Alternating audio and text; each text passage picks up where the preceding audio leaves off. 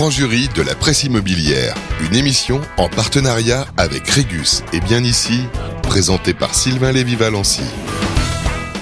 Eh bien, bonjour à toutes et à tous, plutôt bonsoir à toutes et à tous, j'espère que vous allez bien. Je vous souhaite une très très très bonne année puisque c'est notre euh, numéro ici, janvier 2024. On inaugure cette nouvelle année avec euh, beaucoup beaucoup de force, beaucoup d'envie, beaucoup d'enthousiasme et résolument optimiste.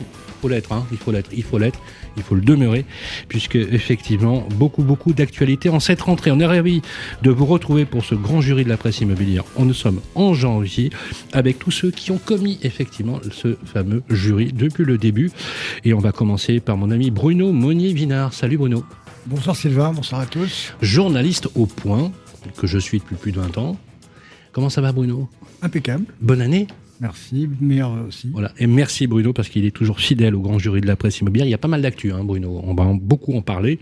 Euh, bien évidemment, euh, il est avec nous depuis quelques temps. On est ravis de l'avoir. Il représente dignement Capital Magazine et Capital.fr. Il est sur notre plateau. C'est Antoine Laurent. Bon, salut Antoine. Salut Sylvain, salut à tous. Comment ça va Antoine? Eh ben très bien. Je suis content d'être là. Bonne, année à toi aussi. Bonne année. à tous. Voilà. Et d'ailleurs, on a entamé la sixième saison pour euh, le grand rendez-vous de l'immobilier Capital. Voilà. Et le grand rendez-vous du patrimoine avec Capital. On est très heureux de partager ces moments éditoriaux avec l'équipe. Merci d'être avec nous. Je, j'anime une, euh, une émission qui s'appelle euh, Parlons IMO tous les samedis matins sur Sud Radio. Il est le grand ordonnateur du week-end. Il est sur la matinale. Et il est journaliste à Sud Radio. C'est Jean-Marie Bordry. Bonjour Sylvain, ça va? Bonne année. Le, merci Jean-Marie, bonne année. Dernier venu dans le grand jury de la presse immobilière. voilà, on est ravis de, de vous accueillir. Merci Jean-Marie d'être avec nous. Voilà, une grande journaliste, une grande dame de l'éditorial, notamment une grande connaisseuse du logement. Elle a été journaliste au Monde. Elle vient de publier un livre justement qui a fait beaucoup de bruit et que vous pourrez retrouver, on en parlera tout à l'heure, elle est sur notre plateau. Elle nous fait le plaisir d'être fidèle au grand jury de la presse immobilière. C'est Isabelle Ray-Lefebvre. Bonsoir Isabelle. Bonsoir. Comment ça va? Très bien. Bonne année Isabelle. Merci, excellente année à tous. Voilà, on s'est vu hier. Oui. Euh, à la conférence de presse de l'Alliance pour le logement. On en parlera tout à l'heure. Vous n'êtes pas très content. Oui, quand vous avez pris après. Ce que j'aime chez Isabelle, c'est qu'elle empêche les, les, personnes de tourner en rond. Et donc elle crée, elle suscite le débat. Et encore une fois, je le dis et tu le sais, une bonne démocratie trouve sa vitalité dans le débat. Encore une fois, voilà. Si on était tous d'accord, ça serait juste pas marrant. On est d'accord là-dessus? On est d'accord. Merci en tout cas euh, d'être avec nous. Nous avons une grande invitée sur le plateau et euh, permettez-moi de vous dire qu'on est très heureux, très honoré qu'elle soit avec nous. Euh, on va parler de rénovation, rénovation de l'habitat au cœur de l'ambition du gouvernement en matière de logement. On ne pouvait pas faire moins que d'inviter la directrice générale de l'ANA. Elle est, elle est avec nous sur le plateau. Sur le plateau, c'est Valérie Mancret-Taylor. Bonsoir Valérie Mancret-Taylor. Bonsoir, bonsoir à toutes et à tous. Merci de votre invitation. Et, bonne, année, bonne année. et bonne année, euh, une année qui a démarré euh, sur des chapeaux de roue en ce qui concerne l'ANA. On va en parler beaucoup, parler de cette nécessaire, de cette impérieuse nécessité de euh, la rénovation énergétique qui touche tout le monde. Voilà, c'est parti pour ce grand jury de l'année 2024. Nous sommes très heureux d'être avec vous. On va partager ce moment. C'est l'heure d'accueillir sur notre plateau Philippe de Lignyville qui va nous présenter la météo de Limo dans quelques instants. On se retrouve tout de suite après ça. La météo de Limo, part bien ici. Et Eh bien voilà les amis, comme chaque mois, vous savez, on vous fait un petit billet d'information. C'est notre revue de presse, le billet d'humeur à la Philippe Meyer, selon l'humeur, hein, qui était un grand chroniqueur euh, devant l'éternel sur France Inter. C'était un plaisir de l'écouter.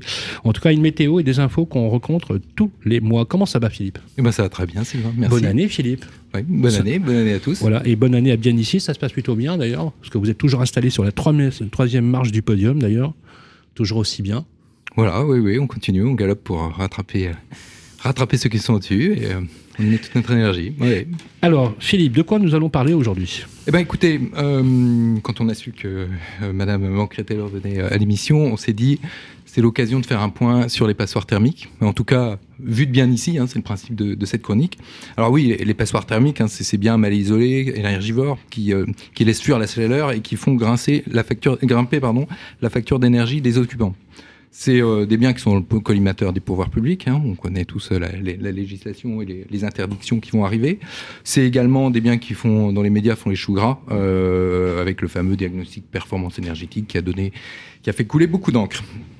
Alors, sur bien ici, on a la chance d'avoir 15 000 agences qui nous donnent leurs annonces et donc euh, d'avoir les DPE de ces annonces-là. Et on a fait une petite analyse pour faire un peu un état de ce qui est aujourd'hui à vendre euh, et euh, en fonction La de, DPE, du- dia- on va le du répéter, diagnostic diagnostic, de performance Voilà. qui énergétique. classe les biens de net de A Absolument. à, G en fonction de leur performance énergétique. Ça, je ne vous apprends rien. Une obligation de l'avoir quand on vend, par exemple, un appartement, une maison. Une maison, je crois qu'il est obligatoire aussi. hein.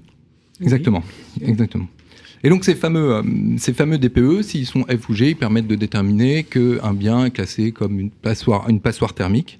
Et ces fameuses pa- passoires thermiques, quand on regarde sur les annonces, bah, en fait, ça correspond à une annonce sur 10 à peu près sur le site. Euh, sur le site bien ici, aujourd'hui à la vente, il y a une annonce sur 10 qui sont euh, classées F ou G. Alors vous me demanderez où est-ce qu'on qu'on les trouve? Ça veut dire que tout le monde vend sa passoire ou je caricature un peu, mais c'est ça? Ça veut dire qu'aujourd'hui, on retrouve effectivement plus de, F, de F et de G à la vente qu'il y a quelques mois. Effectivement, ça c'est, euh, c'est, mais c'est de toute façon quelque chose qui est constitutif du marché français. Il y a toujours, il y a, le, marché français est assez hétérogène en termes de, de, DPE, et donc, euh, et donc si on regarde par exemple d'un point de vue géographique, euh, on, on a regardé les zones sur lesquelles il y avait une, plus de passoires que sur la moyenne. Et alors, en fait, c'est essentiellement dans les zones rurales où on a le nombre, le pourcentage de DPE F et G le plus, le plus élevé. Quand on regarde plus précisément, ça va être notamment sur des zones comme la Normandie, le centre Val-de-Loire, où là, où là, on est sur des DPE F et G qui sont de l'ordre de un- une annonce sur cinq. Donc, le double de la moyenne, C'est énorme, hein. moyenne Ouais, française. c'est Oui, tout à fait. Euh, voilà. À l'inverse, dans le sud, il y en a moins. On en retrouve moins. euh, je pense à l'Occitanie, euh, je pense pas à PACA, moins de, moins de, moins de DPE. Après, quand on regarde dans les zones. pourquoi ces territoires du Sud sont plus. C'est lié au climat C'est lié, euh, lié au type de chauffage aussi, Ouais, euh, effectivement, euh, et, au- et au- au- au- aux contraintes climatiques, oui, tout à fait. On a regardé aussi dans les villes, à quel, où est-ce que est-ce qu'il y avait des villes qui se démarquaient. La première qui ressort, largement dans toutes les autres, c'est Paris, où on a un nombre de DPE, F et G, donc de passoires thermiques. Là, on est quasiment à une annonce sur trois. A une annonce sur trois Waouh. qui, sont, euh, qui sont classées en C'est quand même incroyable alors que c'est là que ça coûte le plus cher quand même. Euh, Bah oui. Oui. ouais, mais est-ce ouais. que. Non, justement, euh, euh, pardonnez-moi Philippe, mais est-ce que ces chiffres vous surprennent, euh, Bruno? 1 sur 3 sur Paris, Bah, euh, classé Paris, étiquette F et G. À Paris, il y a une- un, grand, un grand parc de bâtiments haussmanniens. Il y a beaucoup de petites surfaces. Alors, c'est peut-être que ça explique peut-être euh, cette proportion. Oui. Ouais. En fait, quand on regarde les villes qui sont euh, avec beaucoup de DPE, F, F et G, s'il y a- il y, a, il y a beaucoup de sujets d'histoire.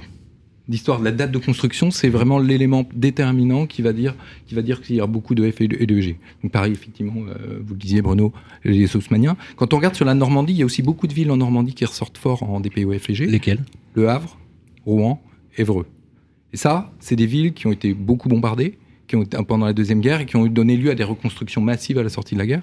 Et donc, euh, et, et avec, bah, avec les normes euh, des années euh, fin 50. 40, 50. Et donc, Mm. euh, Et en le faisant à l'envers, il y a peu de constructions récentes, enfin très récentes, Oui, Voilà, bah oui, bah oui. performantes. Oui, mais malheureusement, euh, la construction neuve, c'est un vrai, vrai sujet. hein. C'est un effondrement total hein, en ce moment. Là, j'ai vu des régions, euh, on est à moins 30, moins 35, moins 40. C'est juste énorme. Oui, tout à fait. Et, et- et effectivement, les, les- les- les villes qui ont été construites plus récemment, je pense notamment en Ile-de-France, des villes nouvelles, les- des villes comme Montigny-le-Bretonneux, euh, Plaisir, ressortent avec très peu de DPE F et G. On est sur une annonce sur 20. Parce que c'est des villes construites récemment. Parce que c'est des, villes construites récemment. C'est un habitat neuf qui est assez récent, qui a quoi, 10, 15, 20 ans? Voilà, oui, les, Oui. les villes nouvelles, c'est les années Oui, un peu 70. plus. Oui, peu- oui, oui. Voilà. Ces chiffres-là vous surprennent, euh, Valérie Mancret-Taylor? Je ne sais pas s'ils me surprennent. Je pense que euh, ce, que dit, euh, ce que dit monsieur est, est très juste. En fait, on a un patrimoine en France de 36 millions de logements qui se sont construits au fil du temps. Donc, euh, on a. Moi, je ne suis pas du tout une spécialiste de l'histoire de l'architecture dans les territoires. Mais ce qui est certain, c'est qu'on a un vrai patrimoine dans notre pays et donc euh, forcément, on a euh, des disparités euh, très très fortes. D'abord des disparités géographiques et qui sont effectivement des disparités aussi climatiques. Et après, on a des patrimoines anciens qui font d'ailleurs toute la richesse de nos paysages. Et donc, du coup, on a effectivement, de par le classement aujourd'hui avec le DPE, on peut se retrouver effectivement avec des situations assez contrastées. Mais une fois que je vous ai dit ça, euh, voilà, je vous ai fait un propos assez générique. euh, je ne suis pas du tout une spécialiste. Et effectivement, euh, ça, je pense qu'on ne peut pas tirer non plus toutes les conclusions de ce qu'on observe dans les ventes dans les agences immobilières, parce que c'est ce qui est mis en vente et c'est pas forcément le strict reflet du patrimoine de la ville en question ou du territoire en question. Mais en tout cas, ce qui est certain, c'est qu'on a un patrimoine très important dans notre pays et que forcément, le patrimoine du 19e siècle a correspond, et en plus dans le 19e siècle, il y a plusieurs périodes, mais correspond en fait à des, des types de construction mmh. qui ne sont pas les mêmes que la première moitié du 20e siècle, la deuxième moitié du 20e siècle, et forcément les interventions euh, sont différentes. Et donc du coup, euh, enfin je, je, le développerai sûrement après, mais ce qui est important, c'est de se dire qu'on a un DPE qui permet d'avoir, qui permet pour le ménage d'avoir euh, en fait une photographie, une première photographie de son logement. Et nous, dans nos dispositifs d'accompagnement des ménages, l'accompagnement devient obligatoire dès qu'on est sur de la rénovation d'ampleur, de façon à accompagner le ménage dans la bonne prise de connaissance de son patrimoine, des mots MAUX de ce patrimoine pour savoir quel type de travaux il faut faire dans ce patrimoine. Parce que si je prends une longère euh, pour euh, approfondir un peu, si je prends une longère, une longère se traite sûrement pas de la même manière en Normandie que euh, en Occitanie. Et si je prends un appartement effectivement dans Paris, les sujets de l'osmanien première catégorie sont pas exactement les mêmes que ceux de l'osmanien quatrième catégorie ou alors d'une copropriété des années 60. C'est très clair. Oui, pour aller dans votre sens, effectivement, le DPE a permis aussi aux Français de prendre conscience de la qualité énergétique d'un bien, et on le retrouve en fait dans les prix aujourd'hui, dans les prix affichés. On a pris par exemple à Paris, on a pris l'exemple d'un T3.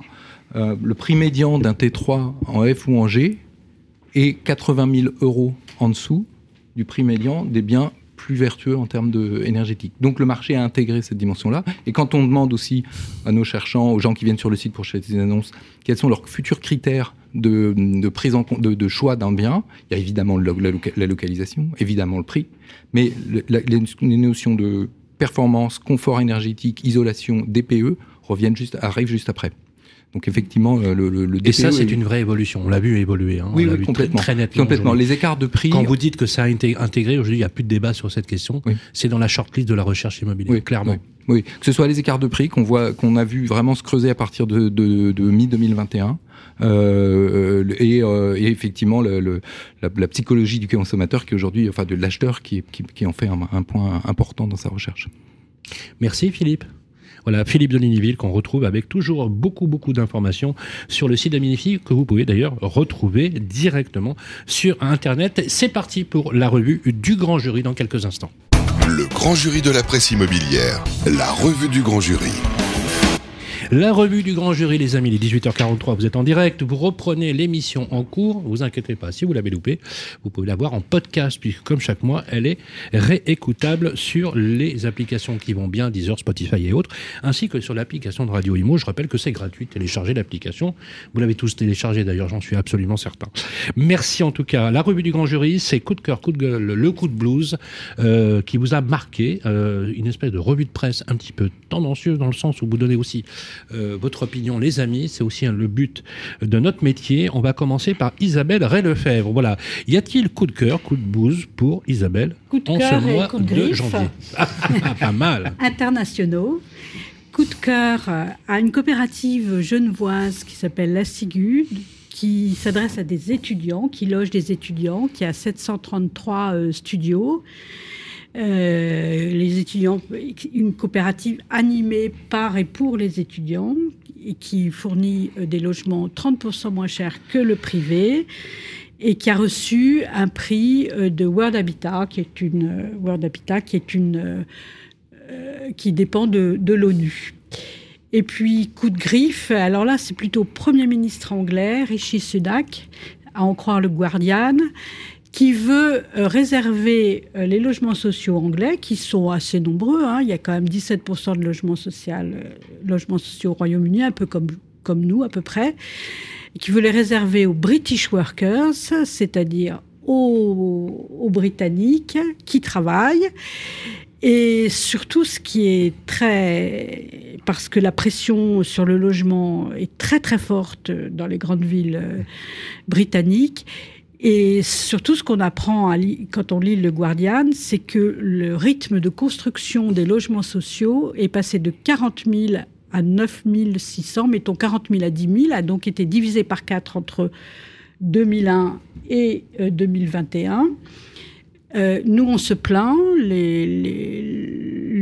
sociale pour l'habitat qui réunit les, les, bailleurs sociaux a poussé un coup de gueule hier en disant qu'on avait 85 000 agrément en 2023, Ah c'est qu'il y a un retour à 2005. Ah oui. On a les bonnes années, on attendait, on atteignait 115 000, 120 000. On est oui. monté à 130, absolument.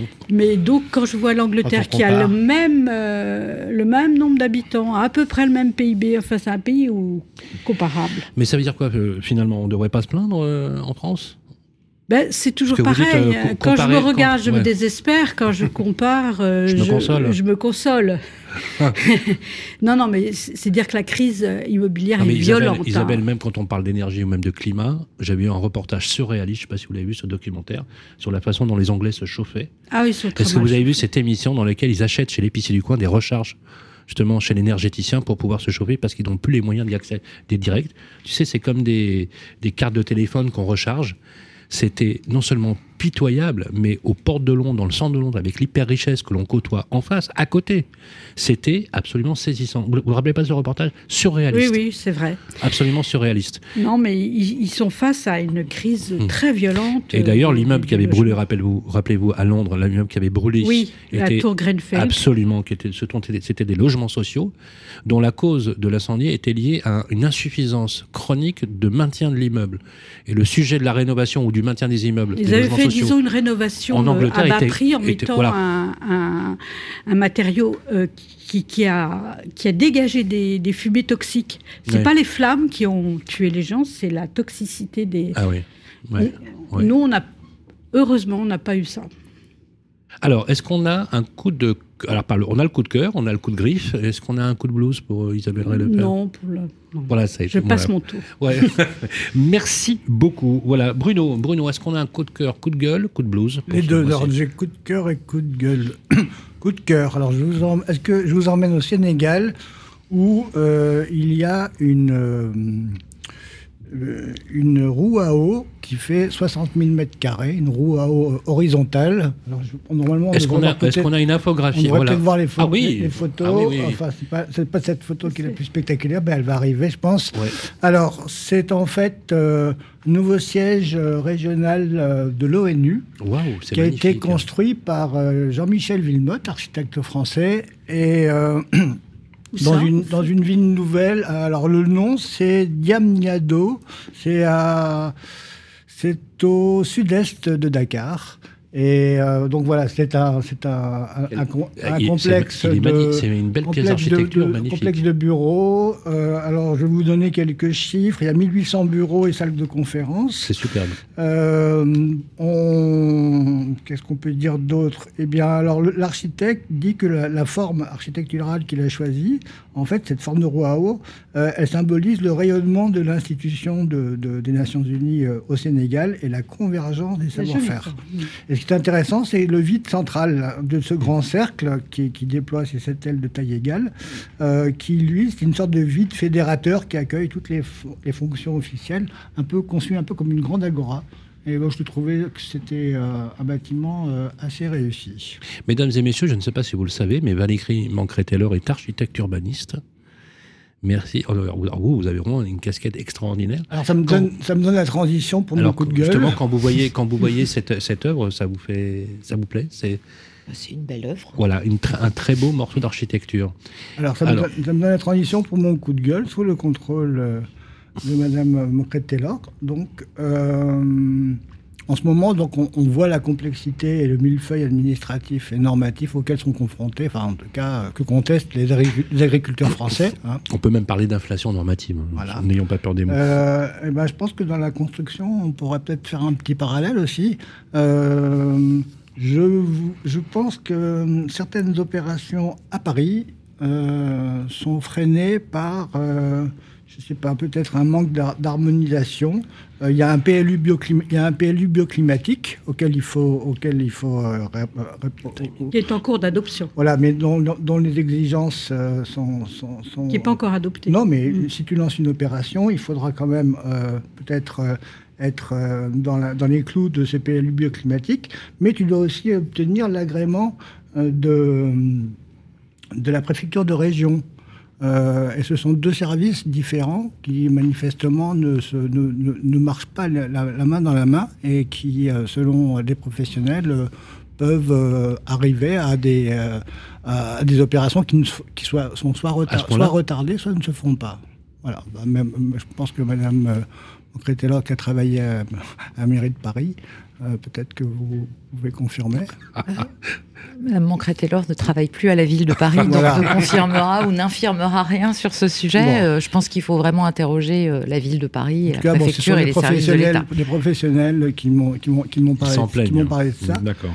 Et, et, au point de vue des, architectes, mais il n'y a pas très longtemps, j'étais dans un très grand cabinet d'architecture parisien, dont l'un des associés me racontait une histoire que je trouve bon Enfin, on aimerait en rire, mais moi, j'ai pas envie d'en rire. Euh, c'est une opération qui est à l'ouest de Paris, euh, sur des friches militaires. Et euh, cette opération, je ne sais pas si c'est du logement ou du bureau, mais en, tout cas, avant cette opération, il fallait avoir le feu vert de sécurité, de, déminage de, ces, de, ces, friches militaires. Et donc, il y aurait peut-être des risques d'obus de la guerre de 70. Et pour faire ce déminage, il faut, il faut déforester. Il faut déforester, et, mais pour déforester, il faut quand même qu'il y ait une étude d'impact avant. Euh, pour savoir s'il n'y a pas une zone humide ou s'il n'y a pas des grenouilles à cornes ou des espèces protégées. Résultat des courses, un an de retard dans l'opération, euh, dans le calendrier de l'opération. Voilà, c'est dit. Et je pourrais même terminer juste par une dernière chose. À Paris, parce que vous avez entendu parler de l'histoire à, à l'Institut Curie, euh, d'un bâtiment qu'on appelle pavillon. Les, mmh. pavillon les Sources, voilà, et euh, qui est contesté. Dont, euh, l'Institut Curie voulait faire un, centre de, un petit labo de recherche hein, en biologie notamment. Et il y a eu des, opposants qui disent que ben non, c'est, il faut respecter la, la, mémoire de Marie Curie, soit dit en passant, qui a un musée juste à côté, hein, et qui n'a jamais travaillé dans ce bâtiment, mais que c'était aussi une injure faite aux femmes chercheuses. Et du coup, ben, en plus, après, il y a eu un petit peu des, des, euh, jeux politiques qui sont mis là-dedans. Enfin, bref, la chose ne se fera pas. Moi, je pense que euh, honorer la mémoire de Marie Curie, ce serait peut-être mieux laisser des, chercheurs travailler pour faire progresser euh, la science et peut-être sauver des gens. C'est dit. Merci Bruno, toujours fidèle à lui-même. Merci. Toujours un plaisir de vous écouter. Antoine, Antoine Laurent, est-ce qu'on a un coup de cœur, coup de gouze Non, ce sera plutôt un petit coup de gueule euh, de mon ah. côté, et ça parle d'un petit sujet qu'on a évoqué en début d'émission, c'est le DPE. Parce que bah, j'ai l'impression que c'est un peu trop souvent qu'on a ce débat-là, mais on va devoir une fois de plus parler du manque de fiabilité du DPE. Le contexte là, c'est que Bruno Le Maire, hier, a réaffirmé son souhait de changer le mode de calcul et pourquoi Parce qu'on s'est rendu compte. Il a C'est ça. Et pourquoi Parce qu'on s'est rendu compte à Bercy qu'effectivement, le DPE avait tendance à sous-noter, on va dire, en termes d'efficacité thermique, les logements de petite surface par rapport aux logements de grande surface. Mais ça, c'est pas quelque chose qu'on découvre aujourd'hui. C'est quelque chose qu'on connaissait déjà dès 2022.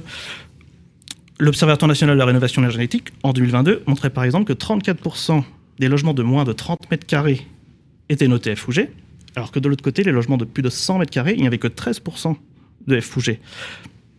Et là, le 10 janvier dernier, rebelote. On a une autre étude, encore une, Conseil d'analyse économique de Matignon, qui nous dit exactement la même chose. Ça nous explique qu'en fait, s'il y a deux logements qui ont des, caractéristiques de construction semblables en termes d'architecture, de, choix des matériaux, etc., eh bien, ils peuvent avoir une note différente en fonction de la surface. Et, bon Dieu, on est en janvier 2024, quoi. Moi, je rappelle juste que le diagnostic de performance énergétique, il existe depuis 2006. Il existe depuis 2006. On a attendu juillet 2021 pour l'uniformiser. On était censé avoir une version définitive là. On sait très bien que quatre mois plus tard, il y a eu une mise à jour parce qu'il y avait tellement de bugs qu'on ne pouvait pas continuer comme ça. En 2022, on a continué avec ce diagnostic-là qui était pas fiable. On a eu des enquêtes incroyables de l'UFC Que Choisir, de 60 millions de consommateurs qui faisaient des comparatifs sur des logements en appelant plusieurs diagnostiqueurs au même endroit et qui tombaient, qui étaient capables de nous expliquer qu'une maison était notée soit E, soit B. On parlait du même logement, avec deux, diagnostiqueurs différents. Donc voilà, mon coup de gueule, c'est ça. C'est que je me demande comment on fait pour qu'en 2024, on ait toujours ce même problème, qu'on ne sorte pas de ce souci-là. Et voilà, je rappelle juste que dans un an, eh ben, il y a des bailleurs qui ne pourront plus louer parce que si leur logement est noté G, on va leur interdire la location. L'étude du, du, Conseil d'analyse économique, c'est plus grave que ça, parce qu'elle dit globalement les diagnostics de performance énergétique euh, surestime les économies d'énergie des A et B. Tout à fait. Et, surestime beaucoup euh, les, dépenses énergétiques des, des, F et G. Ils disent, finalement, quand on regarde, il n'y a pas autant de différence que ça. Et donc, c'est plus grave qu'il y a les petits logements et les grands logements. Tout à fait. Mais qu'en fait, il y a deux problèmes. Il y a à la fois le problème du calcul en soi et il y a le problème de est-ce que vraiment les consommateurs, bah, comme le dit Isabelle, ils consomment vraiment autant que ce que dit le DPE. Surtout que ce rapport se base sur les factures réelles de 175 000 ça tombe bien, et Merci, ça tombe bien, et merci Antoine, puisque c'est précisément la mm. raison pour laquelle nous avons invité également euh, Valérie Mancret-Taylor, c'est pour discuter et débattre de ces sujets. Merci. C'est bon pour... Euh, Moi, c'est très bien, juste un petit coup de gueule. Il, est très, très en forme, Antoine. Merci. Euh, Jean-Marie Bordry, est-ce qu'on a un coup de cœur, coup de gueule coup de Je vais vous laisser choisir si c'est un coup de cœur ou un coup de gueule. Dites-moi. Mais vous allez choisir ça après m'avoir parlé de vous. Qu'est-ce que vous avez fait de votre vie, Sylvain? Qu'est-ce que l'animateur que vous êtes a fait au hasard pendant les 17 jours qui viennent de s'écouler? Vous avez tourné des émissions? J'ai fait que ça, notamment avec vous. Des événements? Oui, événements. Des réunions, des rendez-vous. Vous n'avez pas arrêté pendant 17 jours Oui, tout à Sachez que pendant ces 17 jours, l'exécutif n'a pas trouvé le moyen de vous nommer un ministre du Logement. D'accord. Ça vous donne un petit peu de recul. Après, je vous laisse choisir si c'est Ils n'ont pas rien fait quand même. Non, mais il n'y a toujours pas de ministre du Logement en 17 jours. Alors, autant effectivement la vitalité d'une critique constructive est importante, et vous avez raison Jean-Marie, autant j'ai quand même écouté ce que disait Christophe Béchu, qui avait plutôt les choses en main. Donc voilà, peut-être un peu de nuance par rapport à ça. Bien évidemment, nous avions tous espéré, tous espéré bien évidemment, d'avoir un ministère de plein exercice dédié au logement, comme l'avait, fut en son temps, euh, quelqu'un d'ailleurs avec qui j'ai beaucoup travaillé, qui était un peu mon mentor politique, et Jean-Louis Borloo. Euh, mais voilà, n'est pas Jean-Louis Borloo qui veut on, peut, on, peut dire. Merci. Oui. D'autant plus que le logement, là, à force de retarder les échéances, ça va quand même devenir euh, à mon avis, le sujet majeur de la prochaine élection présidentielle. Hein. Absolument. Euh, là, on ne pourra pas mettre sous le tapis. Hein, C'est très clair. les choses sont. Voilà, nous avons le plaisir de recevoir Valérie Mancret-Taylor pour Place au débat avec les journalistes, où on pourra librement et en toute liberté poser des questions avec toujours le postulat de base, qui est celui de la bienveillance entre nous et du débat constructif. C'est le sel de notre République. Je sais, ça fait un peu vieux jeu de le dire, mais ça fait tellement de bien de le rappeler. Le grand jury de la presse immobilière sur Radio Imo. Eh bien voilà, de retour sur le plateau, on fait des grands signes. Merci euh, Théo. Il est 19h, vous êtes en direct et nous sommes avec ce numéro de rentrer si vous prenez l'émission. Eh ben, écoutez, on vous souhaite une très très belle année 2024. Prenez bien soin de vous. Et nous recevons Valérie Mancret, l'heure directrice générale de l'ANA, sur le plateau. Merci Valérie d'être avec nous. C'est un vrai plaisir. On a euh, partagé avec nos journalistes leur coup de cœur, leur coup de blues, leur coup de griffe euh, pour, pour certains. Et on va euh, avec vous aborder la rénovation de l'habitat au cœur de l'ambition du gouvernement en matière de logement, c'est vrai. C'est une ambition clairement affichée. J'aimerais qu'on commence toujours euh, de façon un peu plus académique par des éléments contextuels et nous rappeler notamment euh, l'historique de l'ANA, de son objectif, de sa création et comment l'ANA finalement a évolué à travers le temps. Très bien. Bah, écoutez, bonsoir. Merci à nouveau euh, de, m'avoir sollicité pour cette émission ce soir. L'ANA a fêté ses 50 ans il y a très, très récemment, puisque l'ANA a été créée. C'est un établissement public administratif, un opérateur de l'État, qui a été créé en 1971. Et donc l'ANA a un petit peu plus de 50 ans euh, et c'est une agence dont le métier est d'aider les propriétaires du parc privé à améliorer leur logement depuis toujours. Euh, et c'est une spécificité européenne. La France présente une spécificité européenne dans, dans ce domaine.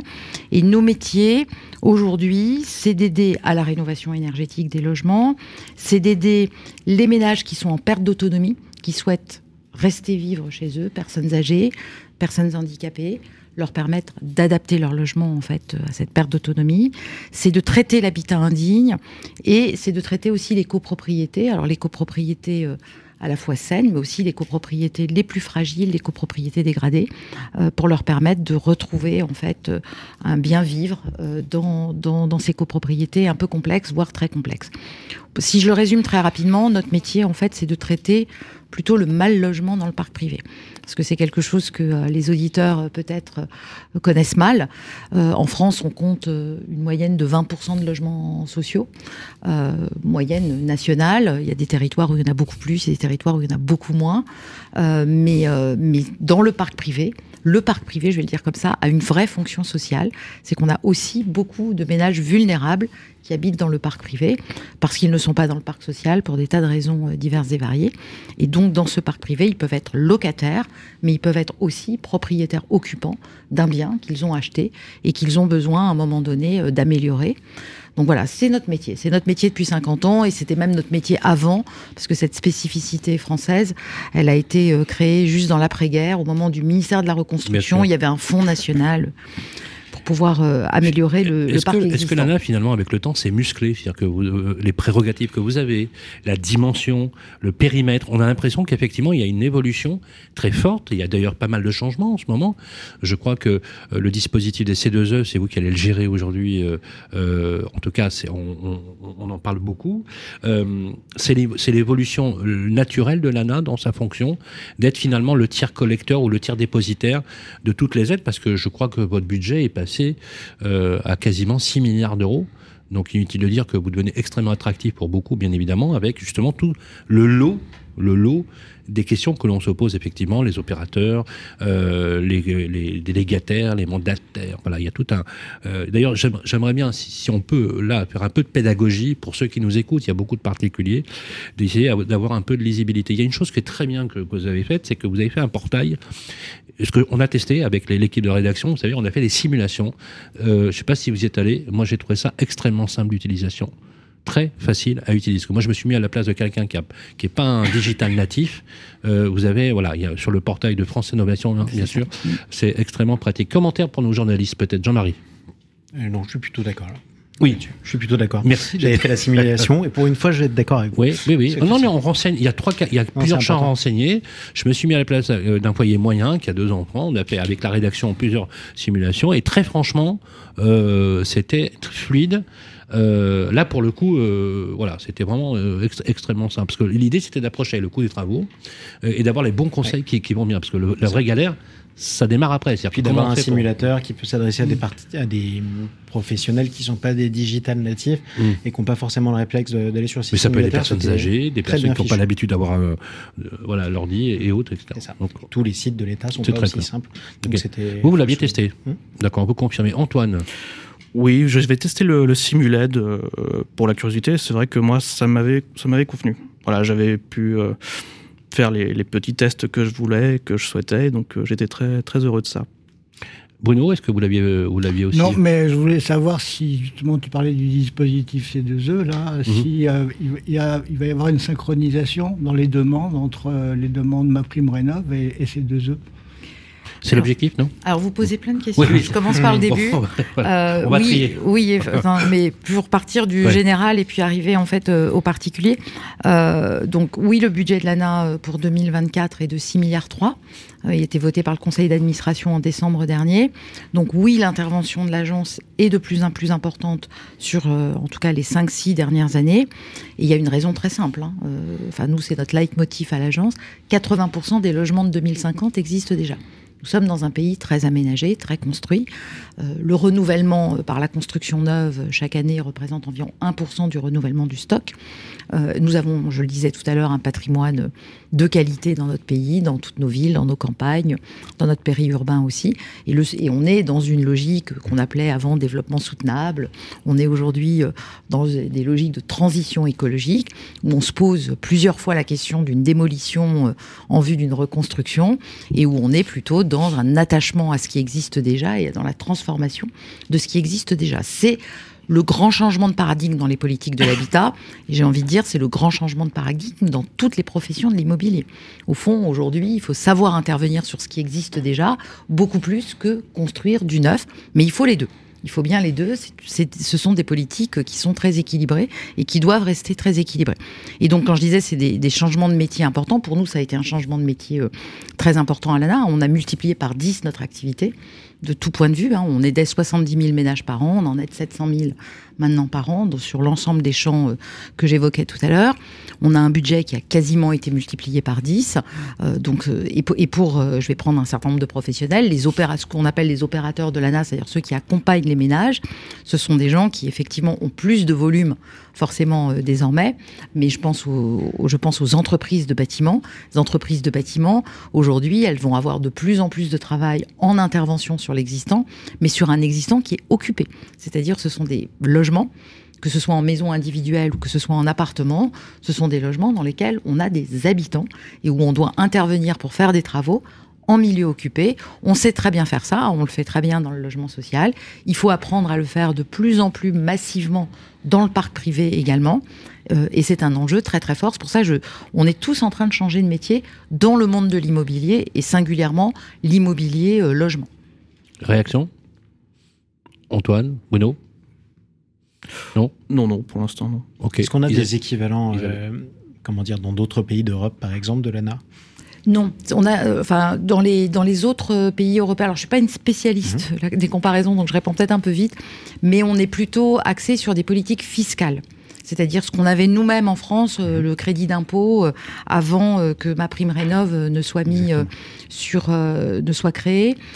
c'est plutôt des politiques fiscales et donc qui encouragent par la fiscalité, en fait, donc les ménages à faire ce type de travaux. Ce qui est certain, c'est que, en tout cas, je connais Royaume-Uni et Allemagne. Ce qui est certain, c'est que dans ces deux pays, il y a une vraie politique aussi d'amélioration de l'habitat, mais qui après prend des angles un peu différents. Alors en France, euh, on est passé d'une aide fiscale en fait à une aide directe, euh, à une subvention. Euh, et, le grand changement de cette évolution, enfin il y en a deux. Le premier, c'est que quand vous vous demandez une aide fiscale, vous avez cette aide fiscale après avoir réalisé vos travaux, alors que l'aide directe vous, permet de vous, permet de solliciter au moment où vous lancez vos travaux et pour les ménages les plus vulnérables de demander une avance, donc de financer aussi les travaux. Et le deuxième élément, c'est que cette aide fiscale aidait sensiblement les majoritairement à 80% les deux derniers déciles de la population française. Ma prime rénove aide à 70% les ménages des quatre premiers déciles, c'est-à-dire il y a, il y a une, un basculement social en fait sur cette aide, c'est-à-dire vraiment aider les ménages qui en ont le plus besoin et qui, à qui il faut prouver qu'ils font partie de la transition écologique et que la transition écologique est pour eux également. D'ailleurs, euh, je, rappelle les amis, voilà, qu'on peut se procurer en version numérique les chiffres que vous avez publiés sur le résumé de l'activité 2023. C'est impressionnant. Hein. euh, voilà, 623 790 logements rénovés, dont 569 000, un peu plus, 243 euh, rénovations énergétiques, 71 613 d'ampleur, plus de 8 milliards 500 millions d'euros de travaux générés 88 000 emplois. Ah oui, vous savez, vous savez euh, créer ou préserver. Euh, vous avez distribué plus de 3 milliards euh, d'euros d'aide distribuées dans 2, milliards 740 millions d'euros pour la rénovation énergétique. France Rénov, c'est 2519 conseillers France Rénovation et c'est 698 380 ménages aujourd'hui conseillés. C'est impressionnant comme chiffre, comme, comme, comme, évolution. Et les perspectives 2024 sont encore plus élevé, bien évidemment. Il y a une force, une marche en force qui est absolument phénoménale. Bah, en fait, c'est lié à ce 80% des logements de 2050 qui existent. On a hein, l'impression vraiment d'une accélération. Bah, ce qu'on voit, on voit dans, dans des, euh, dans des sondages qui sont faits, le, ministre de, la Transition euh, écologique et de la cohésion des territoires euh, faisait un événement cette semaine sur la France s'adapte donc à ce, à, changement climatique et Harris Interactive a présenté à un moment donné un, sondage qui a été fait et on voit bien que dans la préoccupation des Français aujourd'hui, il y a plus de 70%, la question du changement climatique est dans les trois, premiers, les trois premières préoccupations des Français. On n'est plus aujourd'hui sur des sujets d'emploi, on est vraiment sur des sujets de transition écologique. Aussi parce que le chômage a baissé, ceci dit. Hein. Bien sûr, bien sûr, mais n'empêche que mmh. voilà, euh, entre ceux qui euh, subissent des inondations euh, dans certains territoires, d'autres qui subissent des, des, canicules très importantes, tout le monde prend compte. Vous rajoutez là-dessus le, le, renchérissement des énergies, du coût, des, du coût énergétique, donc l'envie de baisser sa facture énergétique. On est vraiment dans une prise de conscience très importante. Donc nous, effectivement, pour vous donner un ordre d'idée, on a en moyenne 8000 appels jour. Hein. sur notre plateforme téléphonique, c'est 8000 appels jour. Beaucoup sont des appels qui sont des, appels de ménages qui ont des dossiers qui sont en cours ou qui veulent déposer des dossiers et qui veulent des renseignements sur, ces, sur cela. Mais on a aussi beaucoup de ménages qui cherchent à joindre un espace conseil France Rénov le plus proche de chez eux pour avoir des renseignements sur comment faire un diagnostic, comment euh, se rapprocher d'un accompagnateur et comment entrer de façon vertueuse dans un parcours de travaux dans leur maison pour euh, les en fameux, gros améliorer. Les fameux MAR, mon, mon accompagnateur Mon voilà. ça y est, c'est acté. C'est acté. Il y en a combien aujourd'hui? Alors aujourd'hui, il y a trois, un peu plus de 300 structures qui ont été, euh, qui ont été agréées donc, euh, par les services de ah, l'État. ah, ça peut être des structures. C'est des structures. Mais ça peut être des structures privées. Ça peut être des structures privées. Ah ouais? Alors les premiers, hein, c'est ce qu'on appelle les opérateurs de l'ANA. euh, je pense que vous les connaissez. C'est tous les bureaux d'études Bien qui sûr. animent des opérations programmées euh, depuis euh, des décennies sur les territoires. Donc euh, les, les autres, c'est le réseau et le mouvement Solia euh, qui est très connu euh, et qui euh, qui agit avec l'ANA depuis euh, des décennies également. Vous avez des architectes qui ont demandé euh, leur agrément, mais vous avez aussi des délégataires de ces deux E. Mais est-ce que ça peut être, par exemple, administrateur de biens ou un syndic de copropriété, une, bo- une boîte Alors immobilière? pour l'instant non, pour l'instant non, mais Les on y professionnels réfléchit. de l'immobilier qui sont aux premières loges, eux, ils, ils- ils peuvent pas. Il pourrait, il pourrait, Il pourrait. mais il faut qu'ils répondent à quatre types de missions. hein. D'accord. Enfin, on ne devient pas accompagnateur euh, comme ça par hasard. Il faut savoir faire de l'accompagnement social, de l'accompagnement technique, de l'accompagnement financier. Valérie Mancretel, et un syndic qui justement fait tout ça, euh, serait aux premières loges, non Vous croyez pas Un syndic pourrait euh, Ouais. éventuellement. Un, un- un syndic, mais il a une vision un peu sociale, parfois, de sa copropriété. Il parle aux copropriétaires en difficulté. Il assiste aux travaux. Il fait de la maîtrise d'ouvrage euh, direct ou indirect. Enfin, ça dépend. Euh, oui, non. Il, a, Il fait de la maîtrise Ouais, d'ouvrage. ouais, Après, est-ce qu'il fait de l'assistance à maîtrise d'ouvrage pleine et entière avec de l'accompagnement de ménages en grande difficulté? Nous, ce qu'on voit, hein, de- quand on traite les copropriétés fragiles, fragilisées, dégradées, euh, c'est pas les syndics qui accomplissent ce type de mission, c'est bien les opérateurs de l'ANA auprès des syndics.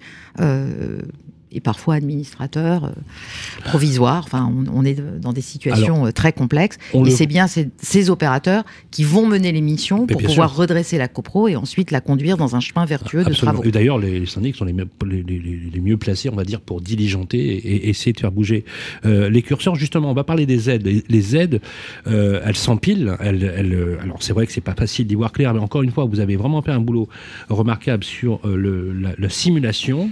Euh, c'est euh, les dispositifs qui sont euh, nombreux. Est-ce qu'on peut essayer de dire à ceux qui nous écoutent quels sont les principaux dispositifs? Et vous, messieurs les journalistes, est-ce que vous connaissez les principaux dis- dispositifs de l'ANA Qu'est-ce que vous en pensez? C'est le moment ou jamais d'en parler avec Valérie Mancret. Alors, on va commencer par vous, Bruno. Les dispositifs de l'ANA d'aide? Oui, j'en connais certains. Après, euh, après ça s'adresse à des publics spécifiques, avec des conditions de ressources, etc.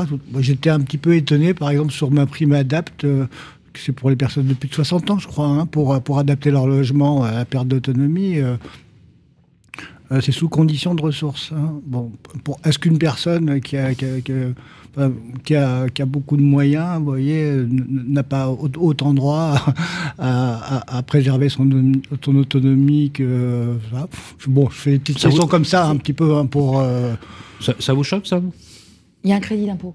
Enfin, je le, je Oui. le dis Ah, euh, oui. clairement. En fait, euh, c'est exactement. Il, il- il y avait, il y avait un crédit d'impôt sur toutes les tranches de ressources. Et en fait, ma prime adapte prend en charge les ménages des quatre premiers déciles et le crédit d'impôt, voilà, qui n'ont pas la trésorerie exactement. Mm. Et euh, le crédit d'impôt est maintenu pour les six autres déciles. Mais est-ce que justement, vous n'avez pas. Enfin, est-ce qu'il n'y a pas une chance sur deux que ma prime adapte euh, représente, je sais pas, 50 ou 60% de votre budget dans les 20 prochaines années? C'est ce qui est quand même le plus voué à augmenter malgré tout. Alors aujourd'hui, l'État nous a fixé des objectifs, hein, 45 000 ménages aidés pour l'année euh, qui vient de commencer.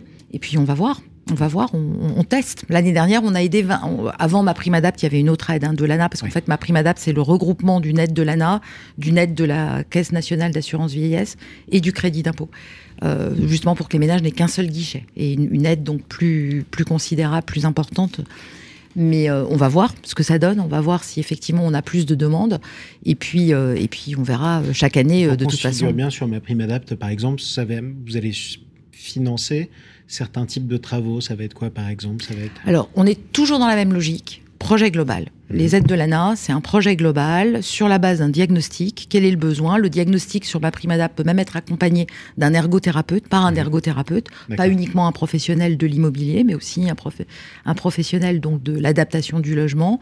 Euh, et en fonction du projet, en fait, nous, on calcule au pourcentage d'un montant de travaux avec un plafond. Donc c'est du coût humain quand même. Euh. C'est du coût humain en fait, soyons clairs. Hein. Même deux logements qui sont l'un au-dessus de l'autre dans le même immeuble, mhm. de toute façon, les usages et l'utilisation du logement n'est pas systématiquement le même. Donc euh, coût humain peut faire peur, mhm. mais en même temps, euh, c'est un peu. Moi, je fais souvent le parallèle avec la médecine.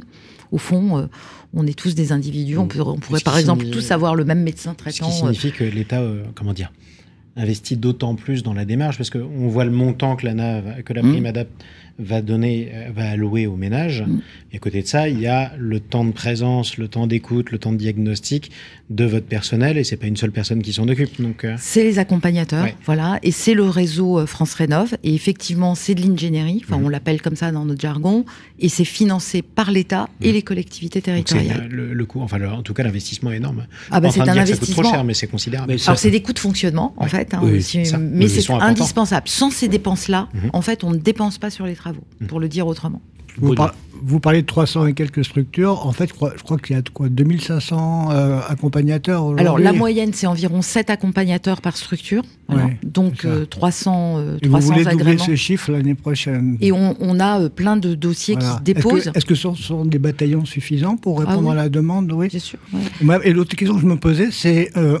alors, je ne savais pas, l'ANA fait aucune... ne distribue aucune aide pour les monogestes de, de rénovation. Alors, j'avais posé, alors, posé la question, justement. Vous on a l'impression qu'il y a un changement de, euh, où, les monogestes aujourd'hui sont au moins entre guillemets la, cote que, que, que, les gestes d'envergure ou les, ou les rénovations globales. C'est un mythe ou c'est une réalité Alors, deux choses à vous dire là-dessus. Premièrement, je reviens sur le budget. Donc, le budget euh, est à 6 milliards 3 pour l'année 2024. Donc, c'est quasiment un, c'est un énorme saut euh, par rapport à 2023. C'est très clair. Et ce qu'il faut que vous ayez en tête, c'est que les objectifs qui sont derrière sont des objectifs très importants, évidemment. mais qui euh, font aussi euh, l'objet d'une revalorisation des aides. La, la réforme, ce qu'on appelle la réforme de 2024, c'est un budget de l'ANA fortement augmenté, mais c'est pas simplement faire beaucoup plus de volume c'est évidemment continuer à faire du volume, mais c'est à faire du volume qualitatif, donc avec des aides qui sont plus fortes pour pouvoir bien financer des programmes de travaux complets. Ce qui explique les rénovations d'ampleur que vous, dont vous assurez la promotion. Exactement. Et donc là, l'objectif en rénovation énergétique qui nous est fixé, c'est 700 000 rénovations énergétiques l'année prochaine. D'ampleur? Non. 200 000 d'ampleur, 500 000 par geste. Mmh. Pourquoi? Parce que cette politique, euh, cette politique publique, elle a deux objectifs. Le premier, c'est la décarbonation. On a besoin d'émettre moins de gaz à effet de serre. Il y a des, la France s'est engagée à émettre moins de gaz à effet de serre. Le deuxième objectif, c'est consommer moins d'énergie. Donc, il y a des logements dans lesquels, au fond, changer de système d'énergie, passer du fuel, par exemple, à l'électricité, vous décarbonez. Et si c'est un logement qui est relativement récent et qui n'a pas besoin d'être isolé, bah vous avez décarboné. En revanche, si vous êtes face à une passoire, un logement plus ancien, qui a besoin effectivement euh, d'être euh, isolé et de changer d'énergie, il vaut mieux passer par une rénovation d'ampleur, d'où cet équilibre, 200 000 rénaux d'ampleur cette année, 2024, 500 000 rénaux par geste. Alors, question peut-être un peu sur des cas particuliers. Est-ce que ça arrive à la NAT de dire ce logement est tellement un gouffre énergétique que ça ne vaut pas le coup de le rénover, qu'il vaut mieux le détruire. Alors, pas à l'ANA, pas à l'ANA, mais je pense que ça peut arriver euh, localement. Enfin, voyez, je pense que la question que vous soulevez, c'est une question qui va se passer parce que les aides de l'ANA sont très déconcentrées. Mhm. Donc, localement, dans une opération programmée d'amélioration de l'habitat, vous pouvez avoir des élus locaux avec leurs services qui à un moment donné. On se dit on arrête les frais. Euh. Enfin, on, on, est, pour le dire de façon très simple, on est confronté à des questions qui se posent parfois à l'ANRU, enfin même qui se posent régulièrement à l'ANRU. Et quand on travaille avec l'ANRU dans les quartiers euh, politiques de la ville, sur, les, sur le parc privé, c'est des sujets qu'on se pose réellement. C'est-à-dire, est-on en capacité de maintenir une copropriété, en ce qui nous concerne, dans son champ de copropriété privée? Faut-il la faire basculer dans le champ social et auquel cas eh oui, mais oui. La vendre à un bailleur social, enfin voilà. Faut-il la démolir? Enfin, c'est des questions qui arrivent régulièrement. Là, c'est un vrai, c'est un, sujet de fond qui est en plus euh, intéressant à aborder dans la fabrique de la ville. Isabelle. Oui, alors c'est vrai que la montée en puissance de, de l'ANA est impressionnante. Simplement, je veux dire, avant, il existait le crédit d'impôt transition énergétique, CITE, qui était de 8 milliards. Donc, peut-être qu'il était mal dépensé, peut-être qu'il n'était pas ciblé sur les mêmes personnes, sûrement, mais c'est vrai que c'est pas en termes d'argent, euh, l'effort n'est pas si considérable. Mais euh, donc maintenant c'est des aides, c'est plus un crédit d'impôt. Euh, ce ce que je voulais savoir, c'est les, les, les travaux ont beaucoup augmenté de prix. Est-ce que vous, vous le constatez?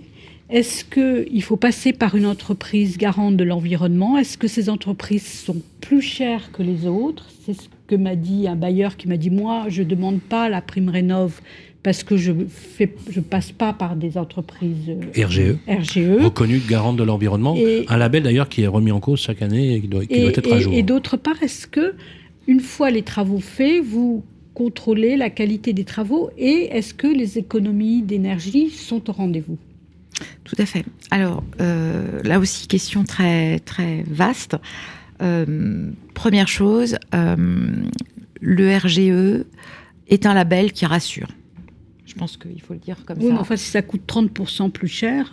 Alors, moi, je je sais, je sais pas vous donner des statistiques sur ces points-là, et je pense que c'est le ministère qu'il faut interroger euh, sur ce point, parce que nous, on n'est pas, on, on ne suit pas, si vous voulez, euh, cette, euh, euh, cette- ce collectif en fait d'entreprises. Après, ce que vous décrivez, euh, que certains, enfin, certaines entreprises effectivement développent une activité économique en disant, je n'irai pas chercher le label RGE et je vais plutôt aller euh, solliciter des ménages en leur disant je vous n'allez pas chercher euh, ma prime rénov, n'allez pas chercher des aides Ouais, publiques. J'en ai vu ça. Euh, et Oui. euh, effectivement, Là, moi, je, un bailleur et je- euh, et qui a je- beaucoup de je- logements Oui, qui oui. est assez. Voilà. Oui. J'ai même, vu une, voilà, même entreprise qui avait le label RGE arrêter de l'avoir parce que euh, c'était trop contraignant pour elle. Voilà. C'est ce que disent, euh, c'est ce que disent les fédérations. euh, mais là, très sincèrement, euh, je, je vous renvoie vers le ministère sur euh, sur ce point-là. Euh, ensuite, euh, mais mais c'est rassurant pour euh, des ménages qui ne sont pas des bailleurs professionnels, qui sont des propriétaires occupants. euh, aux revenus modestes et qui à un moment donné ne savent pas exactement vers qui se tourner et qui euh, vont euh, effectivement considérer que ce label est une assurance est une assurance pour eux. Ensuite, sur le montant des travaux, oui, il y a, il y a effectivement un renchérissement du, des coûts de travaux. Donc nous, on a procédé à deux choses. L'année De- dernière, de quel ordre c'est très variable. Alors, du côté, euh, je dirais, quand on est sur des changements d'équipement, il y a- on n'a pas connu euh, d'inflation euh, très forte, puisque, en fait, les, le montant des travaux, enfin, le, le montant de la prime est, ca- est- est forfaitaire. En revanche, sur le coût global des travaux, on Oui, a donc, bien donc vu vous n'intégrez pas l'inflation sur le- les coûts du matériau sur le, sur le coût de l'équipement à ce stade. euh, Parce qu'il y a des variations quand même qui sont pas neutres. hein. Bah oui, mais écoutez, pour l'instant, euh, ça a été euh, maintenu euh, en tant que tel. Mais vous, Euh, vous en entendez, revanche, vous entendez ce son euh, qui vous dit effectivement, attendez. vous Moi, je pense que c'est assez bien calibré. En tout cas, euh, moi, je, on n'a pas vu, euh, on n'a pas vu euh, les professionnels, les fabricants nous dire euh, très sincèrement, euh, on n'arrive pas, euh, on, on s'y retrouve pas. J'ai compris. C'est pas, c'est pas le sujet. Mais là aussi, euh, C'est adapté Des- a priori. euh, il me semble. Parce qu'on a vu des variations. On avait, on avait fait une étude, un sondage avec la rédaction sur des entreprises. On avait pris une cinquantaine d'entreprises. Les variations allaient de 18 à 25 Sur- En revanche, Oui. sur le montant de travaux global, quand on veut changer ses menuiseries, faire son isolation, mettre de la ventilation, changer son système de chauffage, revoir son réseau intérieur, mettre son électricité à jour, là-dessus, il y a effectivement une augmentation qui peut varier de 15 à 20% Donc nous, on a appliqué à deux reprises, euh, en octobre dernier et là donc en janvier, euh, une revalorisation de ce qu'on appelle nos plafonds de travaux. Hmm. Donc on a des plafonds de travaux aujourd'hui qui sont beaucoup plus favorables.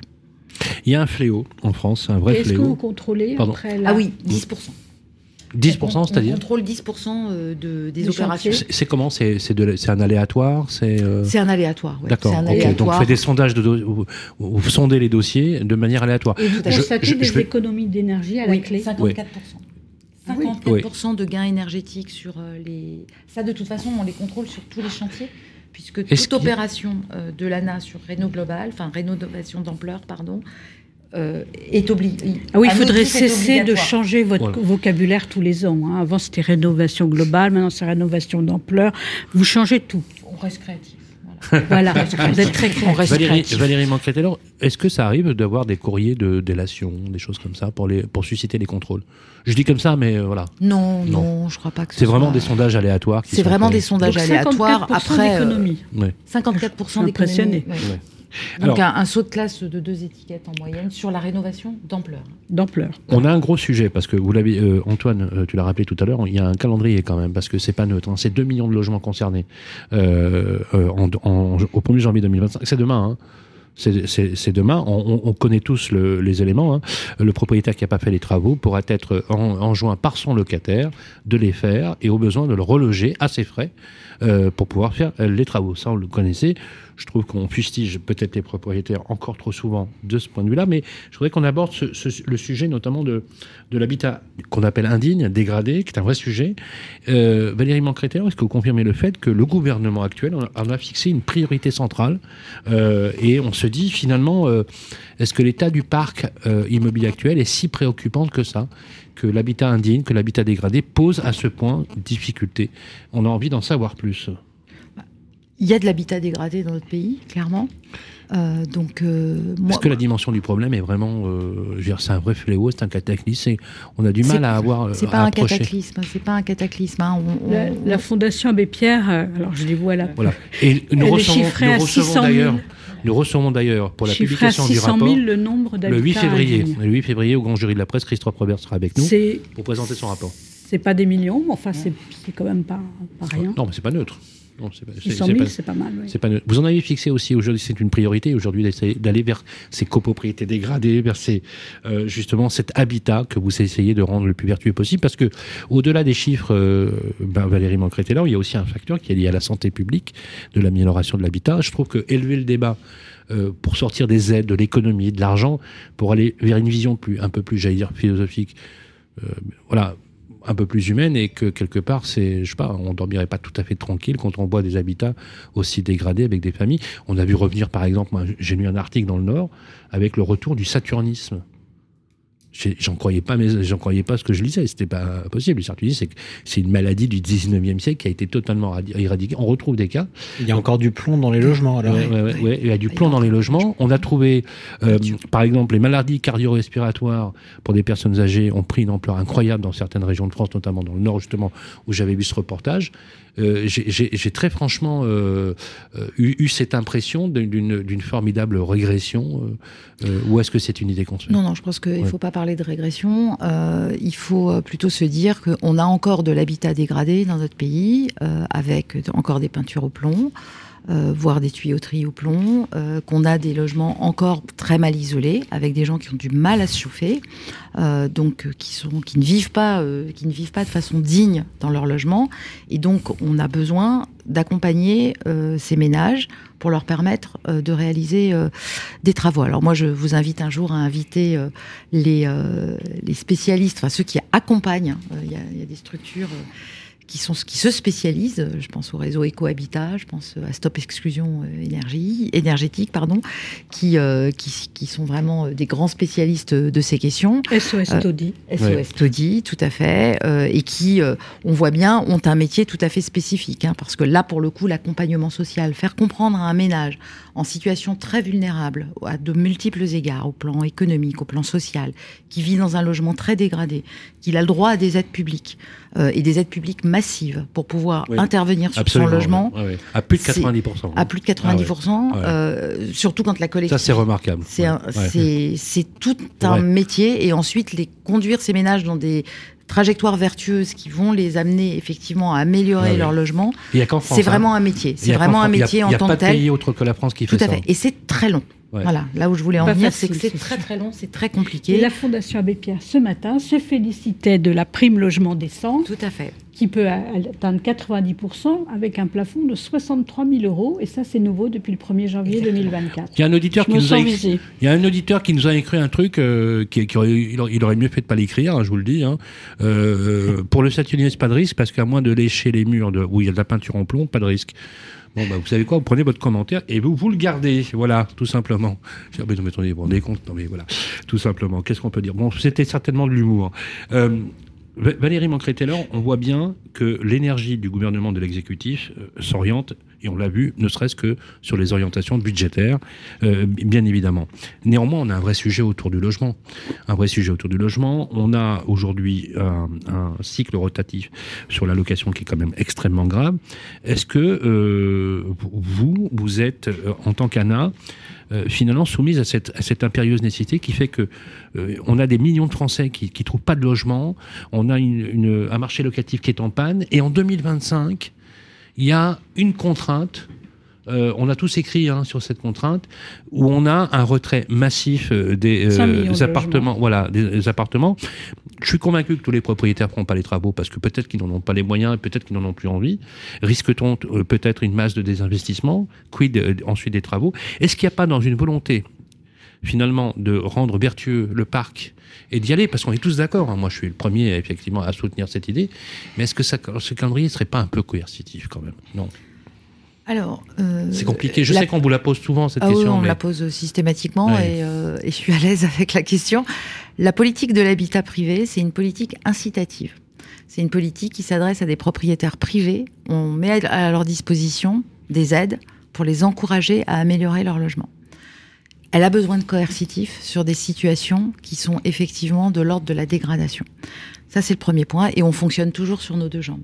On parlait d'habitat indigne. Euh, Isabelle Ray Lefebvre connaît ça très très bien. Pour pouvoir traiter l'habitat indigne, je ne suis pas rentrée dans le détail, mais il y a une police de l'indignité, euh, code de la santé publique, code de la construction et de l'habitation. Deux, oui. c'est Mais euh, voilà, insalubrité, péril, voilà. et c'est ça qui permet de déclencher à un moment donné toutes sortes d'actions. Mais bon, on ne va pas faire un cours sur ce sujet. On, on, y, on pourrait y passer la, une grande partie de la soirée.